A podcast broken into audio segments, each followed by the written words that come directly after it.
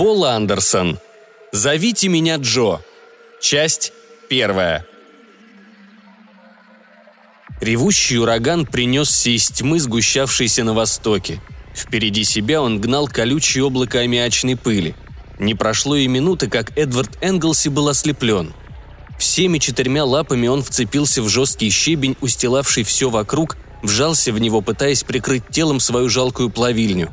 Череп раскалывался от адского завывания ветра. Что-то хлестнуло его по спине, так что брызнула кровь.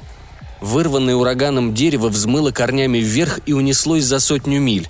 Невероятно высоко среди бурлящих ночных туч сверкнула молния. Словно в ответ в ледяных горах грянул гром. Гигантский язык пламени устремился к небу. Целый склон обрушился вниз лавиной, рассыпавшись по долине. Земля вздрогнула.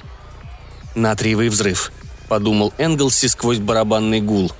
В неверном свете пожара и молний он отыскал свой аппарат. Его мускулистые лапы собрали инструменты. Желоб для стока расплавленной воды он обхватил хвостом и начал пробираться по туннелю к своей землянке. Стены и потолок убежища были сложены из воды. Невероятная удаленность солнца обратила ее в лед, спрессованный многотонным давлением атмосферы. Воздух поступал через узкий дымоход. Коптилка с древесным маслом, горящим в водороде, тускло освещала единственную комнату. Тяжело дыша, Энглси расстелил на полу свою синюю робу. Проклинать грозу было бессмысленно – Такие амячные бури часто налетали с закатом, и тогда ничего не оставалось, как только пережидать их. К тому же он устал. Часов через пять настанет утро, а он надеялся выковать свой первый топор еще этим вечером. Впрочем, может быть, даже лучше сделать его при дневном свете. Он взял с полки десятиногую тушку и съел мясо сырым, останавливаясь только для того, чтобы сделать несколько больших глотков метана из кружки. Когда у него будут настоящие инструменты, все переменится. До сих пор ему приходилось делать всю работу – рыть, резать, обтачивать предметы при помощи собственных зубов и когтей. Только изредка удавалось приспособить кусок льда поострее или отвратительно мягкие искореженные обломки звездолета. «Дайте мне только несколько лет, и я буду жить по-человечески», – подумал Энглси. Он зевнул, потянулся и улегся спать. За 112 тысяч миль от него Эдвард Энглси снял свой шлем – Устало моргая, он огляделся. После Юпитера всегда казалось немного чудно снова очутиться здесь, среди чистого спокойствия порядка пункта управления. Мускулы ныли, хотя болеть им было не от. Ведь это не он в 140-градусном холоде под утроенным атмосферным давлением сражался с бурей, несущейся со скоростью нескольких сотен миль в час. Он оставался здесь, на почти лишенном притяжении Юпитере-5, дыша азотной кислородной смесью – это Джо жил там, наполняя свои легкие водородом и гелием под давлением, которое можно было только примерно оценивать, так как от него лопались анероиды и расстраивались пьезоэлектрические датчики. И все-таки он чувствовал себя изможденным и разбитым. Наверное, все дело в психосоматическом напряжении. Ведь как-никак немало часов он сам в известном смысле был Джо, а Джо работал как вол. Без шлема на голове Энглси почти утратил ощущение своей личности – Пси-лучевой передатчик еще оставался подключенным к мозгу Джо, но уже не был сфокусирован на его собственном. Где-то в глубине сознания гнездилось непередаваемое ощущение сна. Время от времени сквозь бархатный мрак проплывали какие-то смутные формы цвета. Может быть, сны? Джо могло ведь примерещиться что-нибудь, когда им не руководило сознание Энглси. Вдруг на панели пси-передатчика вспыхнула красная лампочка. Потерянно завыла аварийная сирена. Энглси выругался – Тонкие пальцы нервно запрыгали по кнопкам электромеханического кресла. Он развернулся и одним махом пересек комнату по направлению к контрольному щиту. Ну, конечно. Опять вибрация в котрубке. Разрыв цепи. Одной рукой он повернул рубильник, одновременно шаря другой в ящике на щите. Он чувствовал, как связь с Джо затухает. Если бы он утратил ее до конца хоть раз, неизвестно, удалось ли бы снова восстановить ее.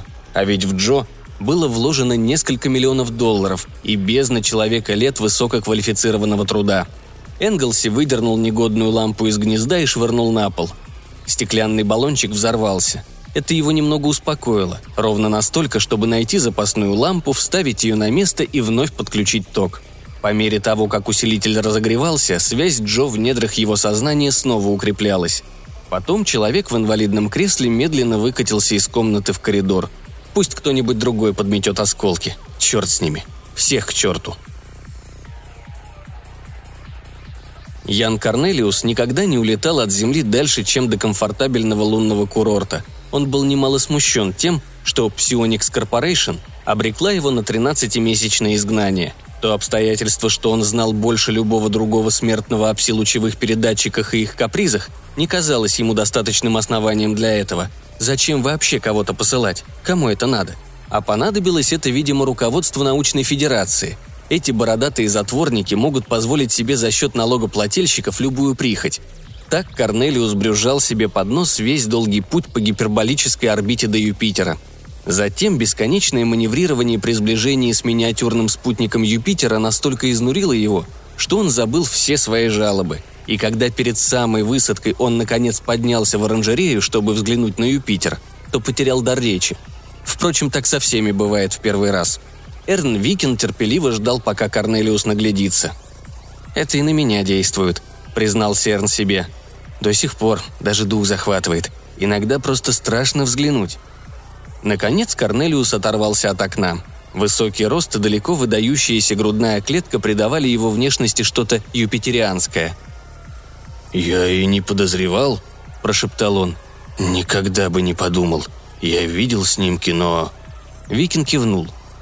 «Совершенно верно, доктор. Разве это передашь на снимке?» Со своего места они хорошо видели темную неровную глыбу спутника. Казалось, это небесное тело даже не может служить достаточной опорой. Холодные созвездия плыли мимо, окружая его со всех сторон. Юпитер, нежно-палевый, опоясанный цветными лентами, пятнистый от теней планет-спутников, ощетинившийся столбами гигантских смерчей, занимал чуть ли не пятую часть здешнего неба – Наверное, если бы в этом мире действовали нормальные законы земного тяготения, Корнелиусу невольно показалось бы, что великанская планета обрушивается на него. Но здесь царила почти полная невесомость, и Корнелиуса не оставляло ощущение, что Юпитер вот-вот оторвет его от спутника и засосет. Он так вцепился в поручни, что руки закостенели от боли. «И вы здесь живете одни, наедине с этим?» – слабым голосом спросил он – «Ну, у нас здесь все-таки человек 50. Теплая компания», — ответил Викин. «Все не так страшно. Нанимаешься всего на четыре цикла, то есть пока не прибудет четвертый корабль. И хотите верить, хотите нет, доктор, но я здесь уже в третий раз». Вновь прибывший воздержался от дальнейших расспросов. В этих людях с Юпитера-5 было что-то непонятное. Большинство из них носило бороды, хотя в остальном они следили за своей внешностью. Из-за слабого притяжения их движения казались сонными – они были скупы на разговоры, словно хотели растянуть удовольствие на все 13 месяцев между двумя посадками. Монашеское существование изменило их. А может быть, они сами наложили на себя обет сдержанности, целомудрия и покорности, потому что никогда не чувствовали себя дома на зеленой земле. 13 месяцев. Корнелиуса передернуло. Впереди было долгое холодное ожидание – Высокая плата и премиальные, которые накапливались для него на Земле, казались теперь за 480 миллионов миль от Солнца весьма слабым утешением. «Отличное место для исследовательской работы», – продолжал Викин. «Любое оборудование, отличные коллеги, ничто не отвлекает. И, конечно, вот это». Он ткнул пальцем в планету и повернулся к выходу. Неуклюже переваливаясь, Корнелиус последовал за ним. «Спору нет, все это очень интересно», – выдавил он из себя – Просто поразительно. Но право же, доктор, затаскивает меня сюда больше, чем на целый год, пока не прилетит следующий корабль. И все ради работенки, на которую мне достаточно пары недель. «А вы уверены, что это так просто?» – мягко спросил Викин. Он повернулся к Корнелиусу, и что-то было в его глазах такое, что заставило того промолчать. «Я еще не сталкивался здесь с проблемой, какой бы сложной она ни была, чтобы при ближайшем рассмотрении она не оказалась еще сложнее», — сказал Викин. Они прошли через воздушный шлюз корабля и сквозь герметический переход, соединявший его со станцией. Почти вся она находилась под землей. Комнаты, лаборатории и даже холлы в коридорах были обставлены с претензией на роскошь. Еще бы, в общей гостиной был даже настоящий камин с взаправдошним огнем. Один бог знает, сколько это стоило.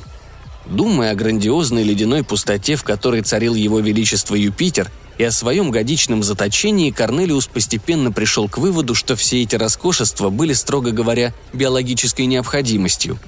Викин проводил его в приятно обставленную комнату, в которой ему предстояло жить. Немного погодя принесем багаж и начнем разгружать нашу псионную механику. Сейчас все наши заняты. Болтают с экипажем или читают письма. Корнелиус отсутствующий кивнул и сел.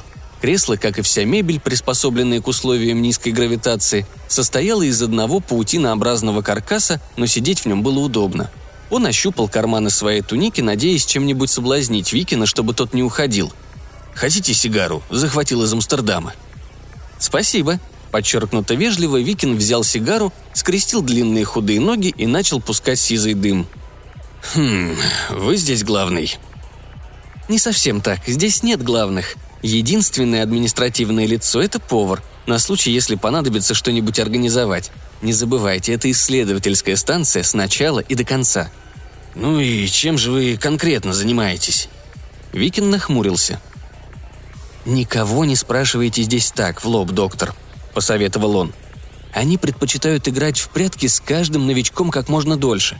Тут редко встретишь человека, который мог бы хоть сколько-нибудь вразумительно рассказать о своей работе. Нет, не надо извиняться передо мной, доктор. Все alright. Я физик, специалист по твердым телам в условиях сверхвысоких давлений. Он кивнул на стену. Здесь этого добра сколько хотите. Понимаю.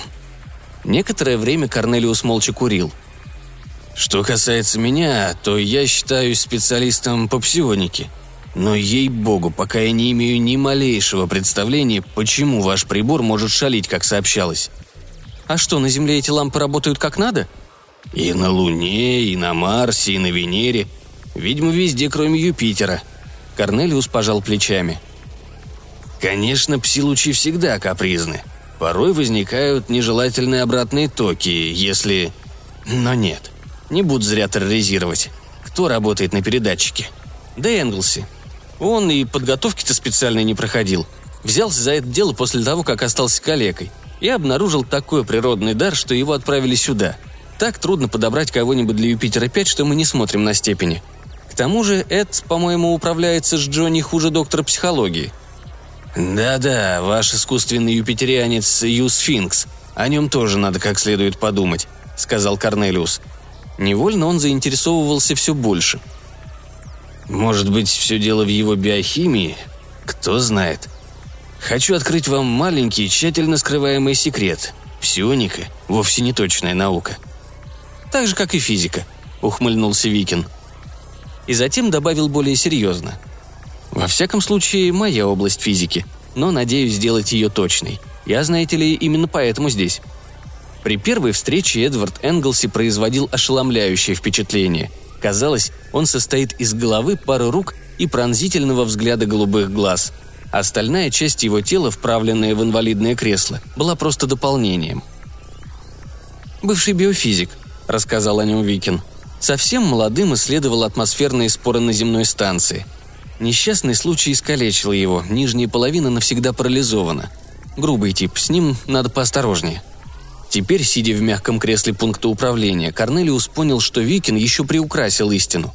Разговаривая, Энглси одновременно ел, давясь и сыпля крошки.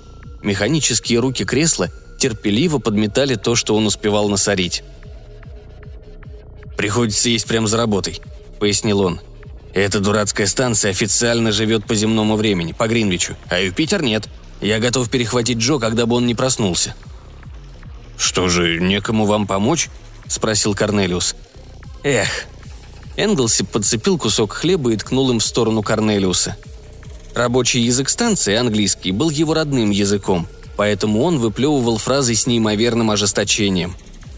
«Но «Ну вот вы, вы когда-нибудь занимались псилучевой терапией?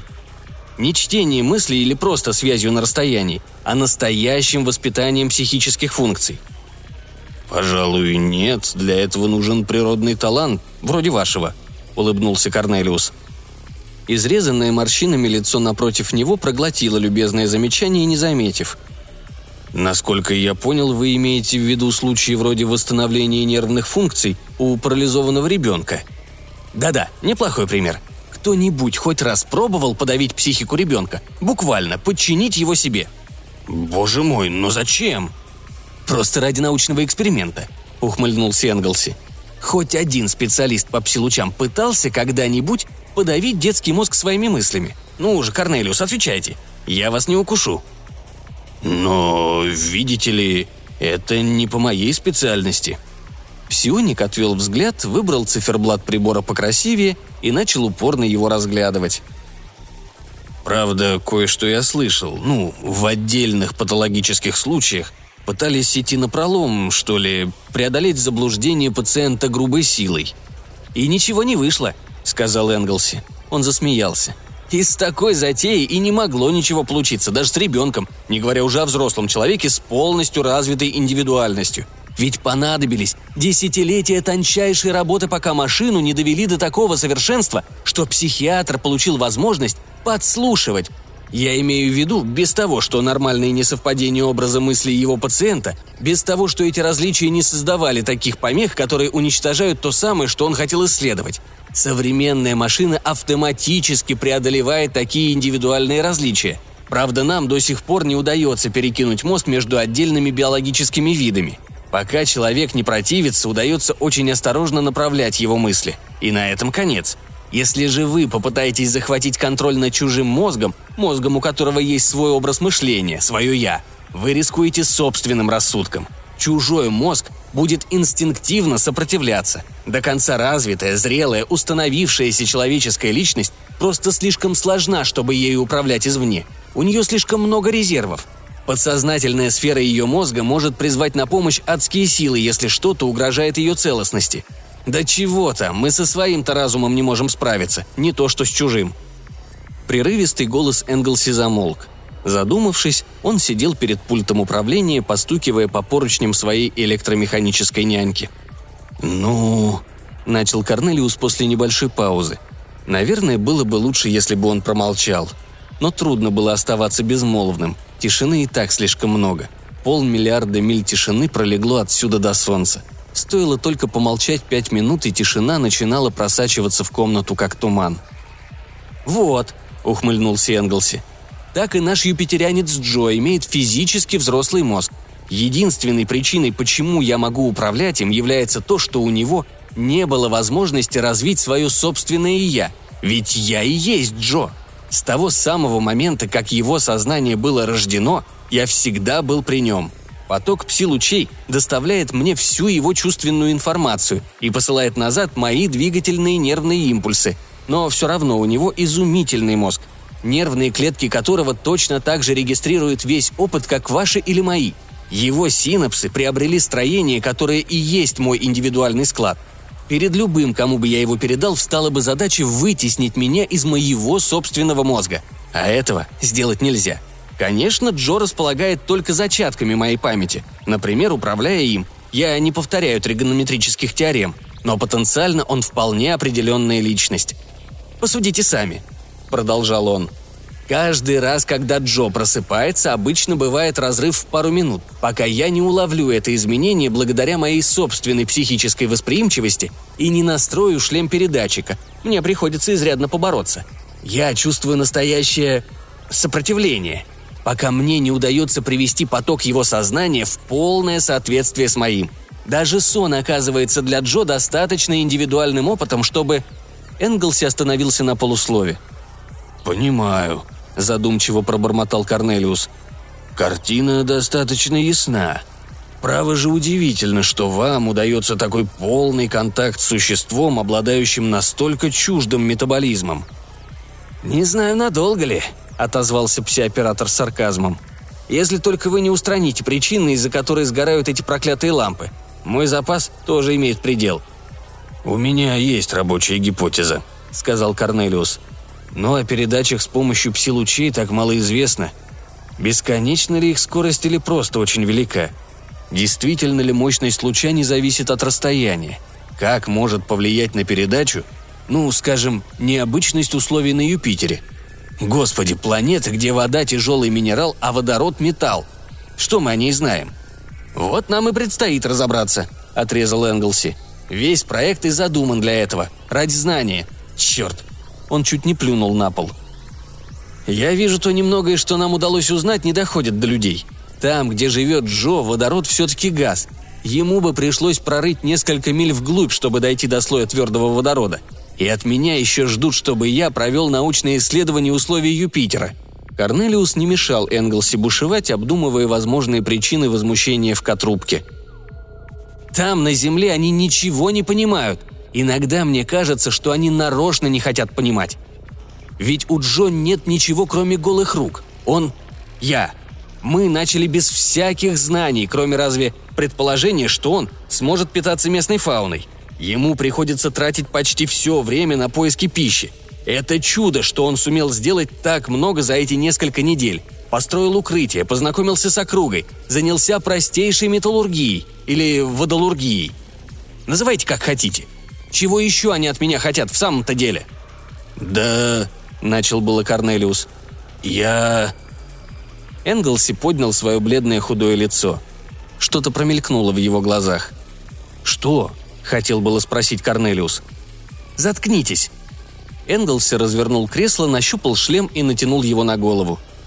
«Джо просыпается! Уходите!» «Но если вы даете мне работать только когда он спит, как же я смогу?» Энглси зарычал и швырнул в него гаечным ключом. Даже для условий невесомости бросок был слабым. Корнелиус попятился к двери. Энглси настраивал передатчик. Вдруг он вздрогнул. «Корнелиус!» «В чем дело?» Псионик бросился к нему, но перестарался и с трудом затормозил свое тело, навалившись на щит. «Снова эта проклятая лампа!» Энглси сорвал шлем. Наверное, это страшная боль, когда в твоем мозгу бесконтрольно возникает, нарастая лавиной, беззвучный душевный стон. Но он только сказал. «Смените ее, быстро, а потом уходите, оставьте меня». Джонни сам проснулся. В убежище кто-то прокрался. У меня беда там, на Юпитере. Это был тяжелый день, и Джо спал крепко. Он так и не проснулся, пока чужие лапы не сомкнулись на его шее. Какое-то мгновение единственное, что он ощущал, была душная волна безумного страха. Ему казалось, что он снова на земной станции. Вот он плавает в невесомости на конце длинного фала, а перед его глазами тысячи ледяных звезд несутся в бешеном хороводе вокруг планеты. Вот огромная балка вырвалась из своего гнезда и летит на него. Медленно, но со всей своей многотонной инерцией, крутясь и поблескивая в земном свете – а единственный звук – это его собственный крик в шлеме. Вот он тщетно пытается оторваться от фала. Балка мягко толкает его и, не останавливаясь, летит дальше, увлекая его за собой. Вот его ударяет о стену станции, вдавливает в нее. Изуродованный скафандр вспенивается, пытаясь залатать свои пробоины. Он наполняется кровью, смешанной с пеной, его кровью. Джо закричал – Судорожным движением он оторвал от своего горла и швырнул извивающееся черное тело через всю комнату. Оно гулко ударилось о стену. Лампа упала на пол и погасла.